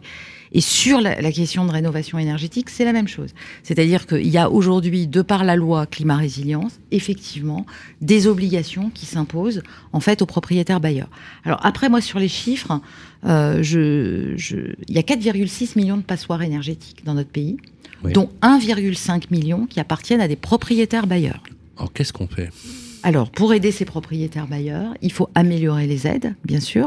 Donc, euh, à partir du 1er juillet, euh, il va y avoir un nouveau régime Mais en d'aide. 2025, on fait comment si c'est pas enfin, c'est énorme. Après, il n'y a pas assez d'entreprises, il y a pas assez d'entreprises qui vont pouvoir ça faire va se travaux. faire, ça va se faire dans 200 le 000, temps. Ça va se faire dans le temps, mais lever, enfin, moi. Je... Dans le temps, ça veut dire qu'on on espère une dérogation peut-être euh, en 2025. Non, mais il, de toute façon, il y a, il faut, il y a des dates limites qui sont posées. Il faudra mesurer. Il faudra mesurer en 2025 euh, combien de logements de propriétaires bailleurs. Euh, donc, euh, vous, vous, prenez les chiffres clés de l'ANA, hein, vous regardez. Euh, il y a 18 000 propriétaires bailleurs, qui, dit presque 19 000 propriétaires bailleurs l'an dernier euh, qui ont bénéficié de ma prime rénov. Et il y en a, euh, et il y en a, si vous regardez aide aux propriétaires bailleurs, loc avantage, oui. vous avez 4 598 logements qui ont été rénovés. Donc on est on à peu est plus très loin du compte. On est, très, très on est, mais, compte. mais, mais, il faut que les propriétaires bailleurs ah, demandent l'aide. Ah, je suis d'accord. Enfin, vous voyez, je, je, je, vous le dis comme ça parce que si on prenait les chiffres 2022, enfin, moi, moi, je, je vous, oui. le dis, je, je, vous le dis comme ça, les chiffres 2022 étaient un tout petit peu en deçà de ceux de 2023. Enfin, il y a des aides. Les propriétaires bailleurs ne s'en saisissent pas. Pourquoi ils ne les demandent pas? Oui, alors, oui, pourquoi ils demandent C'est pas une, voilà. une bonne question, je vous la renvoie. Peut-être qu'il y a un reste à charge qui est trop important euh, sur, voilà. sur, la rénovation, avec en plus les taux, les taux de crédit qui ont augmenté. Euh, euh, il faut quand même donner Absolument. pour aller au bout de, de l'OP. Voilà, c'est la dernière partie d'ailleurs de, de, de, ce débat. Plus les On problèmes de la copropriété. Voilà, les problématiques de financement. Deux choses sur lesquelles je voudrais qu'on qu puisse conclure parce qu'on nous pose des questions très précises et je vais essayer de faire la synthèse si vous voulez bien. La première, c'est effectivement le financement du reste à charge qui est un vrai sujet. Actuellement, on a l'impression que les banques sont très timorées sur la question. Si vous avez peut-être une info, Valérie, on est ultra preneur. On sait que quand même qu'il y a des entreprises bancaires qui sont ultra offensives sur la question qui s'en saisissent. Je vais en citer une qui a euh, fait un travail remarquable. C'est une filiale de la Banque Postale qui s'appelle la Sofiap. Je ne sais pas si vous connaissez la Sofiap, euh, qui est une banque qui est représentée. D'ailleurs, c'est son président euh, Laurent Permas qui, en fait la promotion, notamment sur ma prime adapt. Voilà, des solutions de financement. On nous parle des restes à charge qui sont importants, qui, donc, qui découragent. Et la deuxième chose, on parle des entreprises qui disent que les entreprises préfèrent ne pas passer par ces systèmes-là parce qu'elles ont trop de retard de paiement et que certaines, notamment une qui nous écrit qu'elle a, qui a 120 jours de euh, chiffre d'affaires dehors. C'est beaucoup. Hein. Alors, Euh, C'est des, sujet, hein, des sujets diffé- différents. Ouais. Euh, Parce que et- voilà, à la et- fois des personnes qui disent bon, euh, comment je finance ce reste à charge, et des entreprises qui disent voilà, c'est une galère totale, euh, je vais être payé à vue, euh, ça va être compliqué, etc. Alors, il y a 2 millions de ménages, moi Ouais. je, je le dis comme ça, hein. il y a 2 millions 100 ménages qui ont bénéficié de ma prime rénov et qui ont aucune difficulté, pas de dossier en retard, 2 millions 100 quand même depuis que ma prime rénov existe. Donc je pense qu'il faut... Mais les euh, entreprises, elles sont. Attendez, D'accord, je- oui. voilà, 2 millions 100. Parce qu'elles ont fait les travaux. c'est- Et quatre- bien sûr, 2 millions bien de sûr, ménages. à partir Ok, du d'accord. voilà. Donc, donc il y a les eu des entreprises. Donc il y a eu des entreprises forcément, et euh, 93% quand on fait nos sondages, 93% des ménages qui ont bénéficié de ma prime rénov nous disent qu'ils sont euh, très satisfaits et que sans ça ils n'auraient pas fait de, ils n'auraient pas fait de travaux. ceux qui n'en ont pas bénéficié qui ne sont pas satisfaits. Bah, ceux qui n'en ont, ceux Je qui ont- ça parce que Oui, oui, non, mais vous avez raison. Ouais. Vous avez raison, ça, on peut, le, mais je dis on peut le- rien, on peut regarder toujours dans l'autre sens. Moi, moi, je me sers du chiffre pour dire on progresse, c'est-à-dire qu'on a quand même 2 millions de Bah, ménages c'est plutôt qui pas mal, hein, engagé des travaux. 93% de taux de C'est quand même pas complètement Ouais. neutre, voilà. Euh, et ensuite, on a des ménages qui euh, se posent encore des questions, et puis on a des ménages euh, qui euh, s'interrogent sur quel type de travaux et qui. Alors il n'y en a pas beaucoup. Hein. Moi, j'ai pas beaucoup de stock de dossiers en attente. Donc le reste à Euh, charge n'est pas un sujet? Le reste à charge est un sujet. Le reste à charge est un sujet, pas pour les ménages les plus vulnérables. Pour les ménages Ah, ah, des quatre premiers. d'accord. Alors, absolument Là, ils sont très très bien aidés. Pour les Alors. ménages de catégorie intermédiaire, effectivement, est l'accès au crédit bancaire est un vrai sujet. Et l'i- l'idée que l'État avance l'argent et le récupère au moment de la vente, ça existe ça ou Ah, le non? prêt avance mutation? Non, non, alors, Non. ça- enfin, Je sais plus comment ça s'appelle. Oui, ça, ça- il y avait une idée, avance- il y avait, le il y prêt avait une idée avance que ça- rénovation. qui s'appelait euh, Ça prêt avance paraissait- mutation. À, à la question, Valérie, parce que je voudrais vraiment qu'on euh, je voudrais vraiment qu'on réponde à l'auditeur qui, qui a une entreprise de rénovation qui a l'air euh, qui a pignon sur rue, enfin qui dit que est-ce que est-ce que justement ces entreprises-là, est-ce que vous les incitez, est-ce que le mécanisme de financement, je, je vais être d'accord avec vous.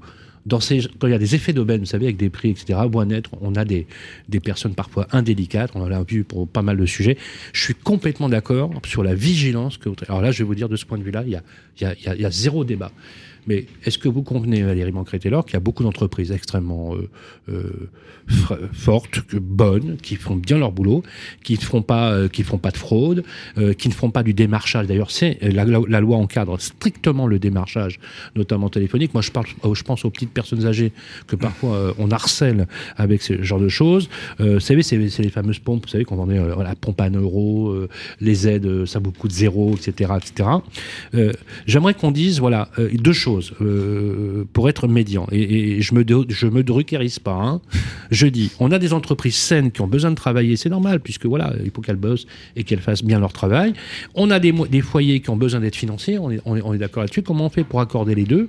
Et est-ce qu'une entreprise peut décemment euh, dire, voilà, ben, à l'ANA, écoutez, euh, moi je travaille bien, pourquoi je suis, je suis est-ce que j'ai vraiment des retards de paiement? Est-ce que c'est le cas ou pas, Valérie? Alors, c'est deux sujets euh, qui sont connexes. Je comprends. Euh, le premier, euh, la majorité des entreprises et des artisans sont des entreprises et des artisans de qualité. Il n'y a pas de sujet. Super. C'est un bon message que vous passez là. Et, euh, et si- s'ils n'étaient pas là, hein. enfin je le dis, euh, je le dis hein. clairement, et s'ils n'étaient pas là, ils ne se feraient pas de travaux. hein. Je veux dire, on peut avoir la meilleure aide publique qui soit pour solvabiliser les ménages. Mer- y a pas Merci les- pour eux. Si les artisans sont pas là pour faire les travaux, et la majorité d'entre eux sont des professionnels de très grande qualité Et honnête.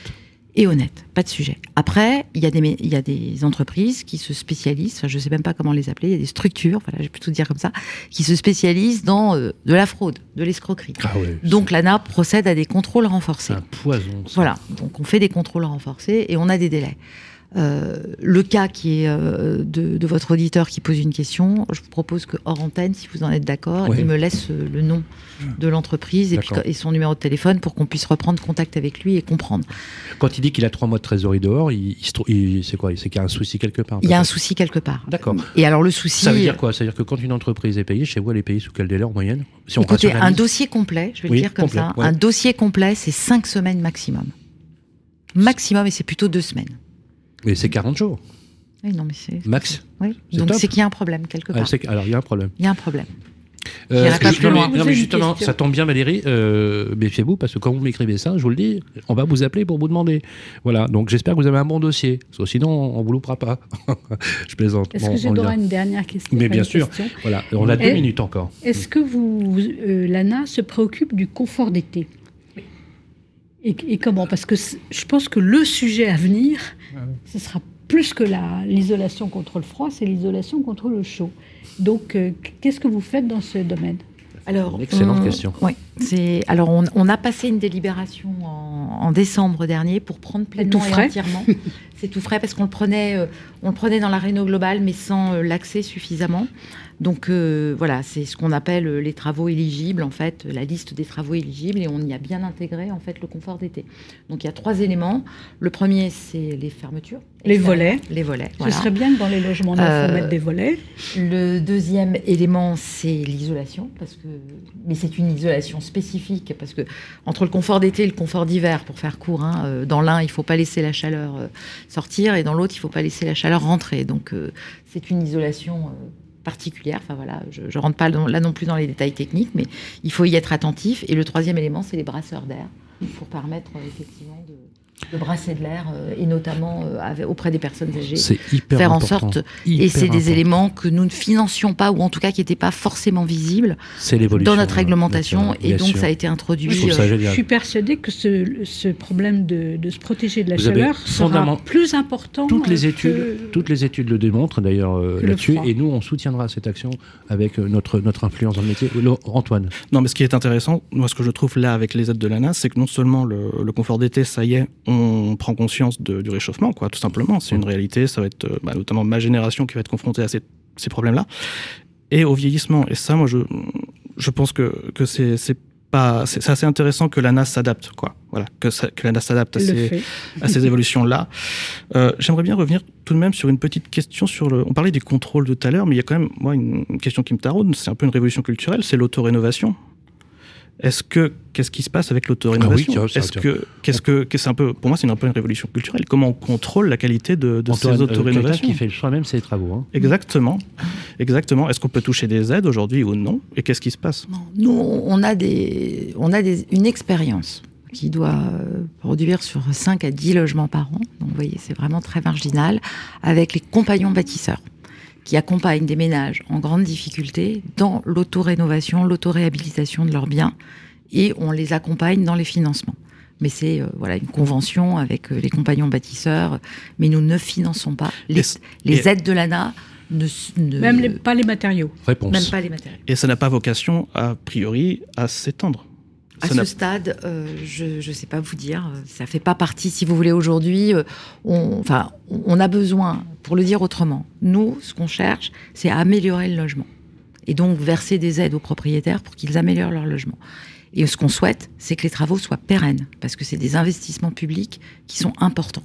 Et donc, du coup, on fait appel effectivement à des professionnels du bâtiment, donc les artisans que j'évoquais tout à l'heure. Et dans la rénovation énergétique, ils doivent porter le label RGE. Donc, l'auto-rénovation aujourd'hui, en dehors de ces expériences que nous faisons euh, très spécifiques avec les compagnons bâtisseurs, euh, nous, pour l'instant, l'ANA ne subventionne pas. Une dernière question et ensuite on repasse à la dernière conclusion. On a beaucoup, beaucoup, beaucoup de réactions. Je vais essayer de faire un peu de tri euh, pour la conclusion. Allez-y. Oui, tout à l'heure vous disiez qu'il fallait mm. aller plutôt du général au particulier. Est-ce que vous ne pensez pas que, que finalement ces rénovations thermiques, elles sont plus plus adapté, euh, enfin le fait de les faire soit, plus adapté aux copropriétés. Et parce que les, les particuliers sont quand même, c'est pas leur, c'est pas leur métier, ils peuvent pas contrôler, ils peuvent pas, peuvent pas savoir. Enfin, vous, vous, financez, enfin vous donnez, vous distribuez des aides aux copros, mais pas, pas uniquement aux copros dégradés, peut-être aux copros. Euh, ah ben on distribue des aides à toutes les copros, toutes? Aux copropriétaires des copros. Oui, non. Pas aux syndicats de copropriétaires. Si, si, L'aide aux copropriétés est une aide collective aux syndicats de ah. copropriétaires. À la copropriété. Depuis 2020, donc euh, on est 2021 euh, très précisément. Mais il faut, des critères spécifiques d'éligibilité pour. Euh, non. Non. Non, non, non, c'est ouvert à toutes les copropriétés. Très, très rapidement, parce qu'on passe à la conclusion. Oui, simplement pour Antoine. sur le, financement des copros, on sait que là, dans la loi de, de réhabilitation des copropriétés, on se pose la question de comment on finance et comment on finance auprès des banques. Est-ce que vous, vous pensez que c'est nécessaire de revoir le, le système de financement des, des copropriétés, le système d'emprunt Le prêt collectif. Le prêt collectif, tout à fait. Bah, il vient d'être adopté par l'Assemblée nationale. Enfin, la loi n'est pas finie, mais... Alors, merci les copros, juste, pardon. Oui, les copros, c'est un vrai sujet en soi. Ça mérite presque une émission et je vous envoie notre spécialiste. On la fera. On la fera. Paris est pris. Euh, il est l'heure de bientôt conclure. Justement, merci Antoine d'ailleurs pour cette question, puisqu'on nous pose une question. Euh, une entreprise que je connais bien qui fait un commentaire. Merci. Euh, avec une solution qui financerait, qui avancerait le coût total des travaux pour les installateurs, pour éviter leurs écarts peut-être trop longs de trésorerie. Il y a peut-être des idées intéressantes. En tout cas, on a l'impression qu'il y a une émulation autour de, ces idées. Euh, les idées n'en manquent pas. On nous pose aussi beaucoup de questions sur, euh, effectivement, euh, le côté, mais ça c'est très français finalement, le côté administratif, lourdeur, c'est compliqué, les dossiers complets, etc. Moi, franchement, je vais vous dire, les amis, je suis pas un fan de l'ordinateur, loin de là. hein. Je suis allé sur Simuled, hein, c'est Simuled. j'ai fait moi-même avec, j'ai pris ma, ma propre situation et on a fait avec la rédaction d'autres simulations. C'est facile. Par contre, je vous le dis, euh, Valérie, là où j'ai galéré un peu, c'était dans le choix effectivement des artisans, des travaux, la possibilité de planifier les chantiers. Là, c'était compliqué. France Rénov. Euh, Il faut là- aller vers le service public. Voilà. Donc, et là, je me dis, un assistant à la maîtrise d'ouvrage, vous voyez, quel- quelqu'un Ah qui oui. prend un truc ou un architecte, etc. Là, du coup, euh, franchement, entre nous, hein, faut pas hésiter. France Rénov. Il faut aller Voilà. vers le service public. Ça- Tous ça ceux qui se... facilite. et, et les maisons de France Service sont aussi là pour aider les gens. Ça, fa- depuis le 1er facile. janvier. Alors, je vais vous proposer formés. un petit jeu que je compte développer chaque mois dans le grand jury de la presse. Vous êtes d'accord? Un jeu Oui, spontané, on vous êtes d'accord? On adore jouer. Ça s'appelle la phrase mensuelle. Voilà. Je vais vous demander à chacun de donner un adjectif, un mot, spontanément. Et l'idée, c'est qu'il vienne naturellement, qui soit illustre le propos, soit illustre l'idée du moment. On va commencer par vous, Isabelle. Un mot qui vous vient à l'esprit. Abordable. Ab- ah, abordable, pas mal. Valérie Mancret-Taylor. Optimisme. Optimisme. Optimisme. Bruno Manievina. Complexité. Con- Complexité. Ok. Antoine Laurent. Bah, J'allais dire simplification. Simplification. Jean-Marie Bordry. Réchauffement. Réchauffement. Bien. Si on veut aller vers, un, vers euh, un contrôle de ce qui se passe avec le réchauffement climatique et aller vers ce principe de simplification, réduire la complexité, encore faut-il faire preuve d'optimisme pour proposer des solutions abordables. Bravo. Merci à tous. Voilà, c'était, c'est, voilà, c'est, l'idée. Bon, vous arrêtez de m'écrire des trucs pareils, c'est pas croyable. Hein, voilà, Prochaine fois, on mettra, euh, on va, on va faire- la prochaine fois. on, on va faire, on va faire, on va faire le tri. On été ravis de vous recevoir, euh, Valérie Moncré-Taylor. Vous nous avez apporté pas mal d'informations. Euh, je trouve qu'on vous voit pas assez. C'est bien que vous veniez régulièrement et donc on se permettra, si vous voulez bien, euh, d'appeler Claire, votre conseillère, pour justement planifier vos interventions. Beaucoup, beaucoup d'idées, beaucoup d'idées reçues. Et d'ailleurs, vous êtes nombreux à nous le dire. Merci parce que c'est le but du podcast, c'est de vous donner des clés de lisibilité.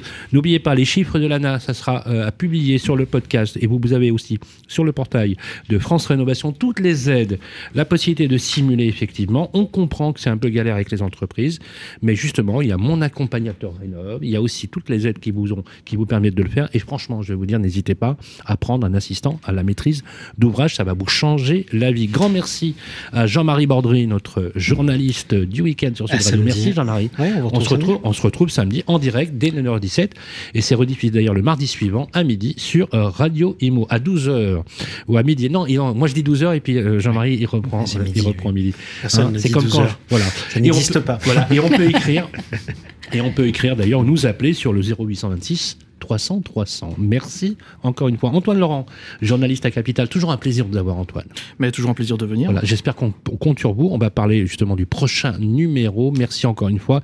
Capital Magazine, capital.fr, la plume euh, qui nous permet de comprendre mieux l'économie. Merci Bruno Monier-Vinard. Merci. Tu sais que c'est toujours un plaisir de te lire. J'adore le côté lyrique, etc.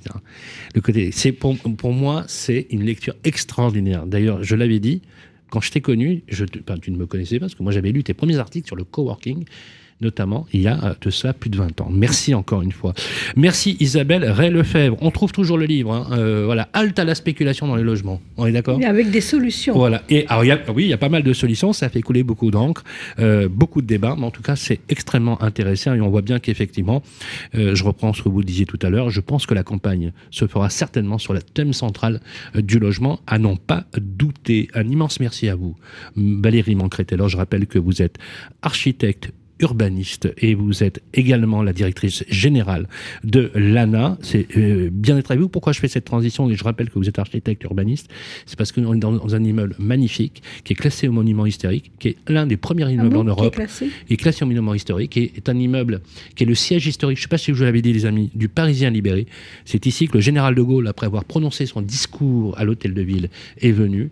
Ici, on voit l'entrée du 124 rue Romur. On est à l'angle de la rue Montmartre où il y avait le siège de l'Aurore et le café du Croissant qui est à l'angle où avait été assassiné Jean Jaurès. On est dans un lieu magique. Merci de l'avoir rappelé, ça nous fait plaisir parce que les bâtiments ont une âme aussi. Il faut le rappeler. Prochain numéro, c'est le 8 février. Voilà, à 18h30, nous sommes en direct avec Christophe Robert, le délégué général de la Fondation Abbé Pierre, qui va euh, nous présenter euh, les éléments de son rapport qu'il publie chaque année à la même période. Je vous le dis, franchement, c'est pas très bon comme résultat. Euh, et je pense que toutes et tous, nous avons fait preuve à la fois de communauté, de partage, de solidarité, parce que s'occuper de son lointain, c'est bien, mais encore faut-il essayer de s'occuper de son prochain, c'est une bonne chose aussi. Merci à toutes et à tous. Le podcast, comme d'habitude, sur l'application. Et bien évidemment, d'ici là, prenez soin de vous. Le grand jury de la presse immobilière, une émission en partenariat avec Régus et bien ici, à réécouter et télécharger sur le site et l'appli radio.imo et sur toutes les plateformes de streaming.